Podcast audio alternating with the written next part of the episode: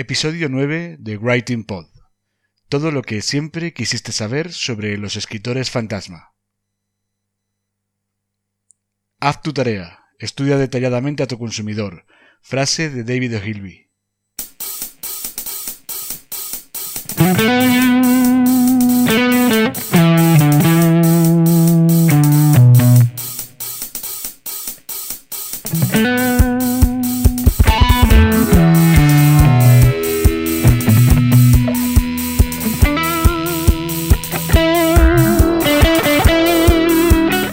Cuesta escribir para tu blog, este es tu podcast.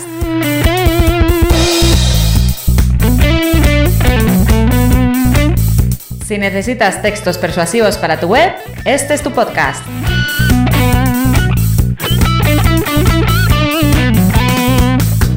Si no sabes por dónde empezar a escribir, si sientes miedo ante un documento en blanco, este es tu podcast.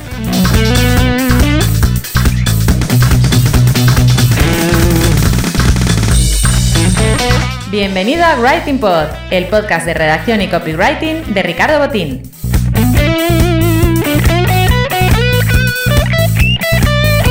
¿Copy qué? Copywriter, redactor persuasivo, redactor publicitario, lo que prefieras. ¿Writing Pod? Un juego de palabras para mezclar el trabajo de escribir y el de hacer podcast.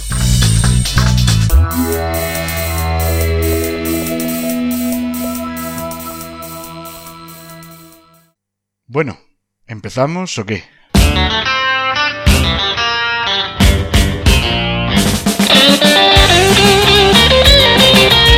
Bienvenido a este noveno episodio del podcast de copywriting y redacción Writing Pod. Te está hablando Ricardo Botín. Aunque tenía pensado hablar de otro tema, la actualidad manda. Por eso hoy voy a explicarte todo lo que siempre quisiste saber y nunca te atreviste a preguntar sobre una, una faceta profesional que muchos copywriters y redactores freelance desgraciadamente conocemos de primera mano. Estoy hablando de la escritura fantasma. No, hombre, no, no me refiero a que nos tapemos para, con una sábana para escribir, para ponernos a escribir. Estoy haciendo referencia a los negros literarios de toda la vida, que hoy en día han recobrado un vigor inesperado.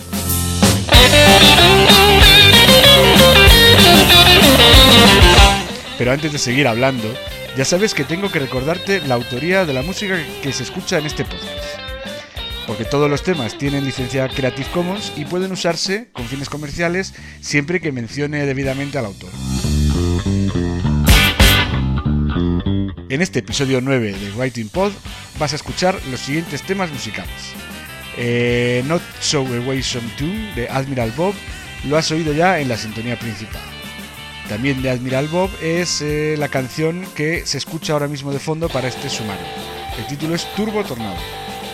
Y el tema que vas a escuchar a, continuación, cuando termine este sumario, eh, se escuchará todo el rato de fondo mientras yo esté hablando, eh, se, se llama Oric Taiko Rap de Jeff Speed.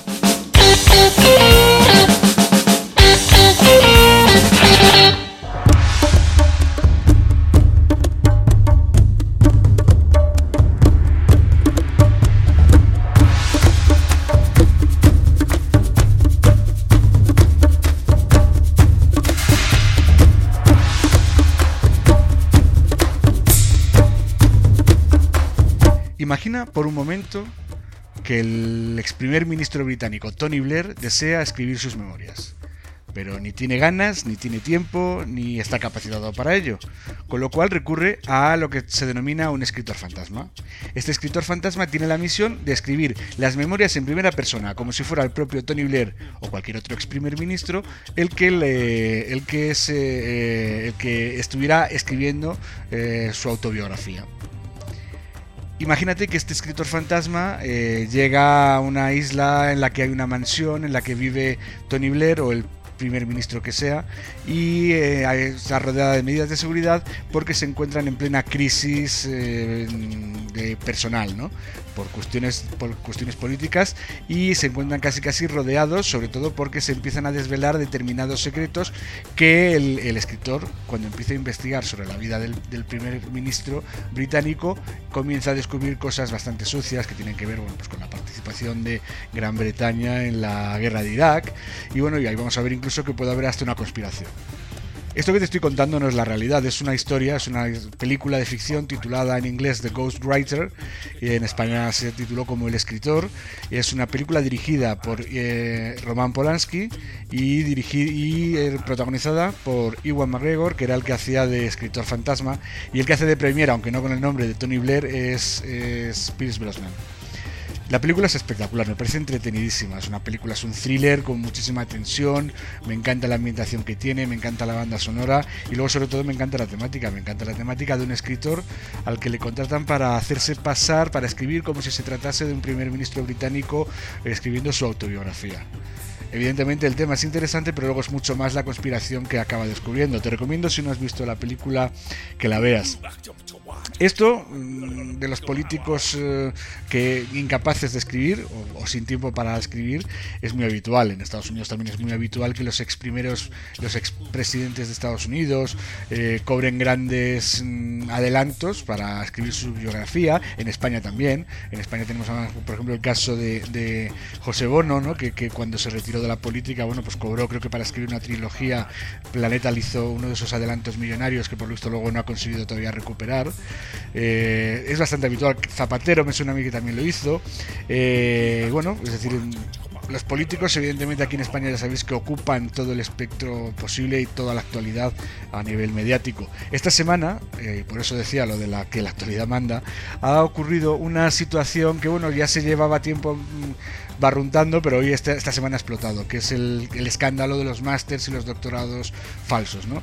Bueno, empezó con, con Pablo Casado, con el presidente del Partido Popular, eh, que parece ser que bueno que no es todo lo claro que eh, su, de cómo consiguió su, máster o de cómo, o al menos esta investigación. Luego continuó con la, la ex ya ministra de Sanidad, eh, que también se descubrió que había plagiado eh, el, trabajo fin de máster y bueno, y también parece ser que tampoco lo obtuvo de una forma muy clara. Y la última noticia que ha salido, que es prácticamente de hace un par de días, según estoy grabando yo el podcast, es la de que el propio presidente de gobierno, Pedro Sánchez, pues parece ser que tampoco consiguió su doctorado de un modo muy fiable, ¿no? Se habla tanto de plagio como de incluso que pudo haber escritores fantasma con nombres y apellidos que yo no voy a dar, porque evidentemente parece ser que el presidente del gobierno ha amenazado al diario ABC y a OK Diario, que son los dos medios que sacaron la noticia, pues les ha amenazado con una querella, ¿no? Entonces, bueno, pues evidentemente mientras no los periódicos no demuestren si realmente ha habido o no escritura fantasma y plagio y todo eso, pues yo de momento lo dejo ahí, simplemente me hago eco de la noticia. Pero es evidente que, estas dos mm, eh, actitudes de los, de los políticos ante el trabajo profesional de un escritor pues son bastante desagradables. Desagradable es el plagio, porque el plagio no es más que una forma más elaborada de aprovecharse de un negro literario, sea, decir, ya que se, se utiliza el trabajo de otro sin ni siquiera pagarle.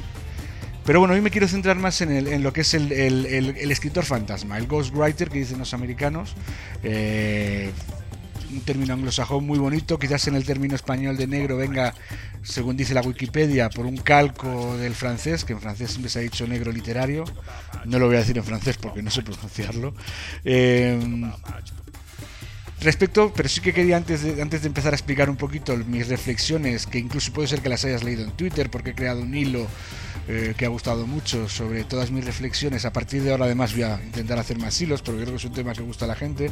y también lo he publicado un pequeño articulito en, LinkedIn, en, mi perfil de LinkedIn. Y bueno, pues eh, quería sí que explicar para los que tienen miedo a que les plagien que hay una herramienta que yo la uso bastante, que se llama Plagiarism Checker de Small SEO Tools, y ahí con esa aplicación puedes comprobar si los textos que tú escribes pueden tener un grado de plagio, de plagio, te dice qué porcentaje es original y en qué porcentaje puede estar copiado, o si te han copiado a ti también lo puedes, lo puedes hallar. Lo único tiene una limitación que es que no se pueden, creo que son más de, no recuerdo exactamente el número de caracteres, no sé si eran 500 palabras o algo así, tendrías que ir, si es un texto muy largo, tienes que ir por trozos pequeños, pero bueno, a lo mejor igual haciendo pequeños descansos porque la aplicación puede pensar que, este, que eres un robot y que estás haciendo un uso inadecuado de, la misma y terminar mm, eh, llevándote a, baneándote ¿no? y dejando, impidiéndote que sigas usando la, aplicación. Eh, pero bueno, vamos a centrarnos un poquito en el tema que hoy me interesa más, que es el de la, el de la, el del escritor, el del negro, el, escritor fantasma. Mm, ¿De dónde viene la palabra negro? La teoría es que viene de la esclavitud. Es, igual que en el siglo XIX los negros eran esclavos en las plantaciones americanas, pues eh, surgió un nuevo modo de esclavitud que era el de los negros literarios, era el de, el de una persona con dinero contrataba a otro, a un escritor, para que escribiese en su nombre. Él, hacía el trabajo sucio y... Eh, el, negro hacía el trabajo sucio para que luego la gloria del éxito del literario se la llevara el escritor. Bueno, pues en la historia pues tenemos un montón de, de casos de negros literarios, ¿no? Es muy famoso, por ejemplo, el uso de Alejandro Dumas, que hacía de los negros literarios, tenía un equipo, evidentemente no podía escribir tan rápido como publicaba, ¿no?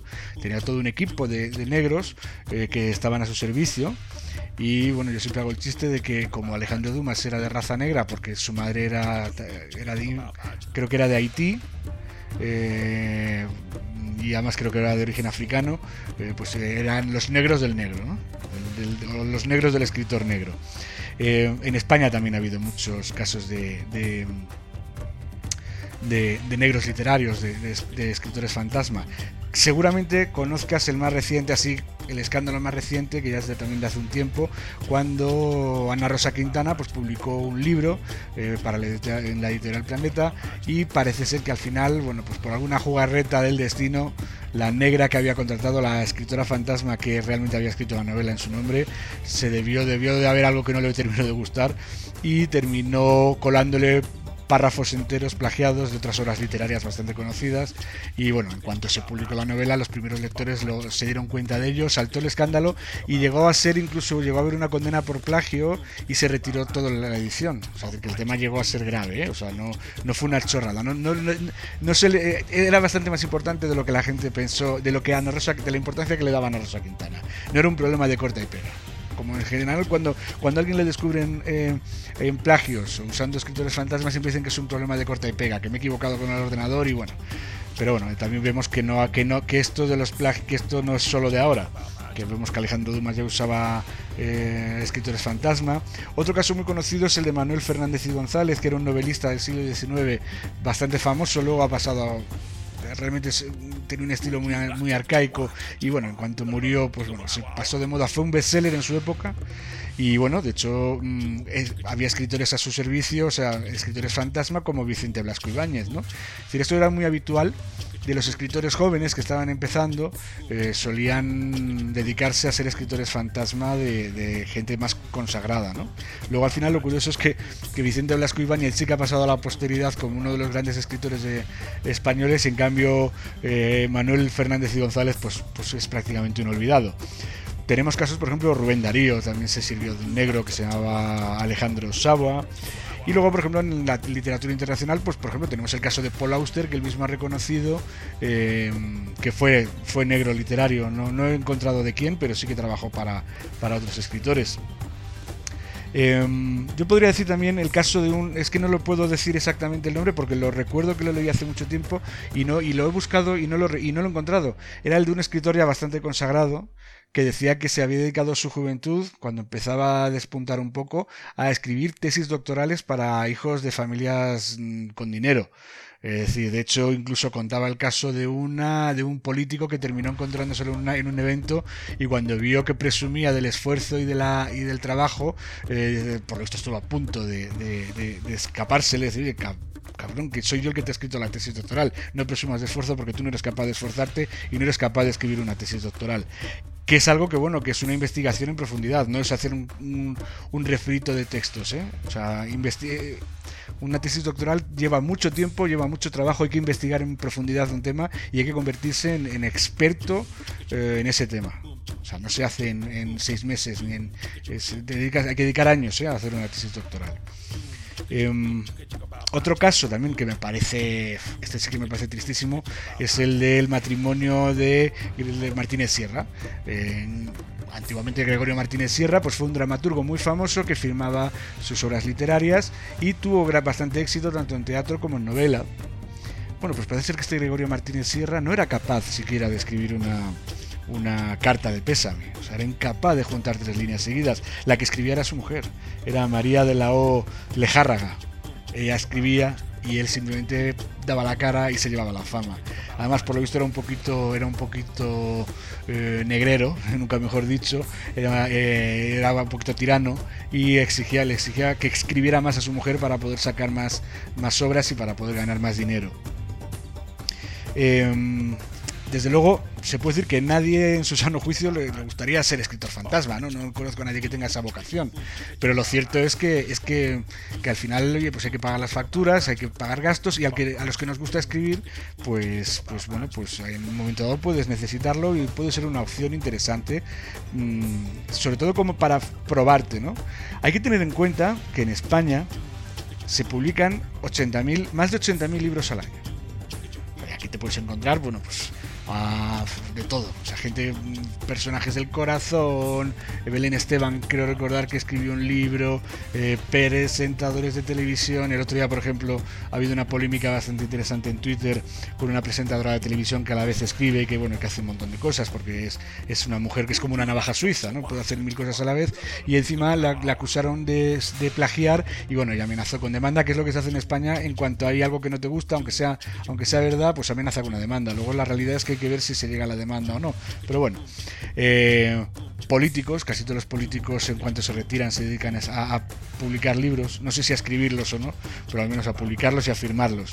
Entonces es evidente que entre 80.000 libros al año, aunque bueno, ahí puede haber libros de texto, hay de todo, ¿no? Pero bueno, no todo el mundo creo que esté cualificado para escribir un libro. Entonces evidentemente con toda esa cantidad de, libros que, se publican al año, pues evidentemente tiene que haber una industria detrás, como de hecho la hay, ahora te lo contaré, de escritores fantasma. ¿Por qué la gente recurre a un escritor fantasma? no es una cuestión, básicamente no es una cuestión monetaria, ¿eh? porque es verdad que en España se publican muchos libros, pero se venden muy pocos, con lo cual es prácticamente es una cuestión de ego, de ego como decía en el, en el hilo de Twitter, es una cuestión de ego, de ego inflamado porque aquí en España siempre se ha dicho que para ser una persona completa deberías tener un hijo, escribir un libro y plantar un árbol, ¿no? Aquí lo de escribir, lo de, eh, realmente la gente además eso lo ha hablado con mucha gente, lo de escribir el libro no es tan importante, el caso es publicarlo. A la gente le hace verdadera ilusión ver su, su nombre impreso en letras en un, en un, en un, en un libro. Eh, yo, por ejemplo, eh, cuando hablo de que yo tengo pues, dos ebooks publicados, la gente no le da importancia. Se piensan que, que, que como no están en papel, pues como que no son importantes. Y al final el formato es lo de menos. ¿no? Lo interesante es, es lo que dicen. ¿no? entonces, claro, ese ego inflamado, pues lo que hace es que mucha gente se considera que no ha llegado a, la, a su vida plena si no ha publicado un libro. Eso ocurre con la gente importante, con la gente famosa, igual que bueno pasa con los políticos que tienen que escribir un libro, tienen que tener una tesis, tienen que tener un máster, tienen que tener un doctorado. Es decir, es como una forma de mostrar sus carencias a base de, de poder mostrar papeles, ¿no? Papeles y papeles y papeles. Pero eso ocurre también con los particulares, ¿eh? O sea, hay gente particular o gente mm, que bueno que se ha empeñado en que ellos tienen que pasar a la posteridad, aunque sea garabateando 40 o 50 páginas y publicándolas y además parece ser que tiene que ser alguien el que lo compre, que lo compre que al final suele ser pues un amigo, un conocido. Esta gente tiene un grave problema porque además estos son los que tiran sin, sin, la más, sin el más mínimo rubor, tiran de escritores fantasma, pero luego racanean, pero claro, es que yo que voy a sacar yo cuando venda los libros que me están costando un dinero, porque evidentemente autoeditarte un libro tiene un precio, y sobre todo porque tienes que comprar una cantidad de libros determinada, ¿no? Para, pues, pongamos que has gastado 400 o 500 euros, si, claro, si luego no lo vas a recuperar, pues igual no te compensa contratar al escritor fantasma. Entonces son los que suelen recanear. Hay una situación que se está dando, no solo en España, eh, se da en el, resto del mundo también, en plataformas como Tuago, Workana, Freelancer, todas estas plataformas que hay para redactores freelance y para trabajo para freelance en general, eh, pues bueno, pues hay incluso ya categorías específicas dentro del trabajo de redacción como escritor fantasma. En Tuago recuerdo, yo por ejemplo, yo estoy apuntado a la a la categoría de ghostwriter, por, bueno, pues por pura curiosidad. De hecho, a mí personalmente solo me ha llegado una, una oferta para escribir un libro. Eh, no la acepté la oferta, ¿eh? no, no, llegué ni a plantear una, un presupuesto porque claro, eh, veía que no era un libro, no, era una novela para, para, ganar el primer planeta lo que me pedían, entonces deduje y digo, bueno, es que con lo que va a sacar este hombre, con los derechos de autor, cuando venda el libro, no le va a dar para pagar los mis honorarios. Con lo cual dije, va, pues no pierden el tiempo y ni, le contesto, no, ni, siquiera le, le, planteo un presupuesto. Eh, sé de otros compañeros que les llegan con más eh, frecuencia, de hecho eh, creo que era Roger de Redactor Freelance, hacía una de las preguntas de cómo te consideras un, un, truquito que decía, ¿cómo quieres saber eh, cómo te puedes considerar que ya eres un redactor profesional? Una de las preguntas era, ¿te han ofrecido alguna vez escribir un libro como negro para otro? Pues es así, eso sí que, es bastante frecuente. Javi Pastor, mi compañero Javi Pastor también que le entrevisté hace poco, pues también me cuenta que sí que también le han ofrecido bastante escribir libros. Es decir, es un tema que bueno, que está a la orden del día, cada vez más, no va eh, y cada vez va a aumentar más, sobre todo porque ahora mismo ya la necesidad ya no solo es para escribir libros o novelas o, un ensayo, ahora la necesidad está que cada vez conforme los planes de estudio en las universidades van cambiando y ya no tiene tanto peso la nota como sí que lo tiene los trabajitos, eh, pues evidentemente la gente siempre busca el atajo y el camino corto. Van, eh, van a intentar que alguien les haga pues el trabajo difícil, que es decir, si estudiar es complicado, más complicado a lo mejor porque requiere más tiempo, no digo porque que sea más difícil, es tener que hacer un trabajo, ¿no? Pues un trabajo fin de máster, un trabajo fin de grado, una tesis doctoral. Bueno, yo ponía el ejemplo en el hilo de Twitter que hay casos de gente que le han pedido, por favor, te contrato si tú me haces las prácticas de un curso que me ha apuntado muy importante de marketing digital. Esto es absurdo pero la gente es así. O sea, es un curso, es un curso de marketing digital, es para adquirir conocimientos. Y mejor forma que adquirir los conocimientos que practicando y haciendo los trabajos que te mandan, no se va a aprender. O sea, nadie, no te vale de nada. Los títulos de marketing digital de los cursos, por muy bueno que sean, no te valen de nada. No te van a dar trabajo porque tengas el curso tal o el curso cual. Simplemente de lo que cuando te apuntas a un curso de estos lo que quieres es aprender. Y para aprender es básico hacer prácticas. Pues si se las contratas a otro, evidentemente creo que tu negocio, tu futuro proyecto va a ser un fracaso seguro. O bueno, o, vas a tener que depender siempre de otros, ¿no? Que te la hagan subcontratar los trabajos. No está mal. Yo de eso vivo, ¿no? De, que me subcontraten los trabajos, porque yo, evidentemente, una gran parte de mi trabajo es escribir en los blogs de otras, de otras clientes, de otras empresas, y en esos blogs, pues bueno, generalmente no suelen ir firmados mis trabajos. Pero bueno, eso es un trabajo porque es verdad. Yo entiendo que hay un cliente que o no tiene ganas o no tiene tiempo para escribir. Si estás dedicado, como muchos de mis clientes, el, 12 horas diarias a tu empresa y necesitas hacer labores de marketing, de contenidos, como es el caso de tener un blog en funcionamiento, es normal que, te, que me contraten a mí o a otro redactor o a otro copywriter porque somos, la somos los únicos profesionales cualificados para poder darle vida y darle contenidos a ese blog. Es normal. O sea, eso no, no, aquí esto no lo considero trabajo de, de, mm, de, escritor fantasma. Lo que sí que considero escritor fantasma es aquel al que es contratado para, para cometer un engaño. Es decir, para cuando tú dices, bueno, yo he publicado un libro sobre la cría de la amapola silvestre. Bueno, pues no lo has publicado tú, te lo ha escrito una persona que sabía del tema y tú simplemente has puesto tu firma al final del libro y tú te llevas el reconocimiento y el mérito, pero el libro no es tuyo, el libro lo ha escrito una persona que es evidente que lo has pagado, cosa que al menos, bueno, es lo único, quizás la parte más positiva de este trabajo de escritor fantasma, que más o menos si son buenos pagadores, pues se, se, paga, se pacta una cantidad que no va nunca ligada a las ventas del libro, cosa que el autor sí que va, su remuneración, o sea, lo que tenga un, un adelanto, su remuneración va a depender de lo que se venda. Si el libro le cree la editorial, que va a venderse muchísimo, y luego no se vende nada, pues bueno, pues han perdido el dinero de los costes de edición, los costes de marketing, los costes del negro o del escritor fantasma y a lo mejor incluso han perdido dinero si le han dado un adelanto al escritor, pero el escritor desde luego eh, no va a ganar un duro porque no se ha vendido. Es decir, aquí se gana un porcentaje respecto por cada libro vendido. En esto lo bueno es que el escritor fantasma no conozco ningún caso que vaya ligado a las ventas. Hay otro, por ejemplo, también hay otro nicho en el que hay mucho trabajo que es para escribir eh, textos para cursos. Conozco casos de, además amigos míos personales que están haciendo traducciones de empresas por ejemplo, brasileñas, que se hacen muchísima formación, lo están traduciendo al castellano para poder, del portugués al castellano, para que se vendan aquí en España esos cursos. Y luego también incluso de materias nuevas para cursos para formación para empresas, mm, para formación online. O sea, decir, ahora mismo, claro, evidentemente, como hay una gran eh, oferta y, demanda también de, formación, pues todo eso requiere que al final que se hagan, se hagan material, se haga material de, estudio, ¿no? Y sean eh, temarios, ya sean físicos en PDF. Eso requiere también el, el, necesitan siempre de un redactor que se lo escriba, no de un redactor a lo mejor que conozca el tema. Es un nicho interesante, el que bueno, pues a lo mejor igual, pues en ese caso no, no lo vamos a considerar tampoco como escritores fantasma, porque en muchas ocasiones incluso puede ser que figure el redactor como, como autor del libro, del libro de texto que se usa para determinado curso. Si no figurase o figurasen otras personas distintas, pues bueno, pues entonces sí que estaríamos ya ante un nuevo caso de, de escritor fantasma.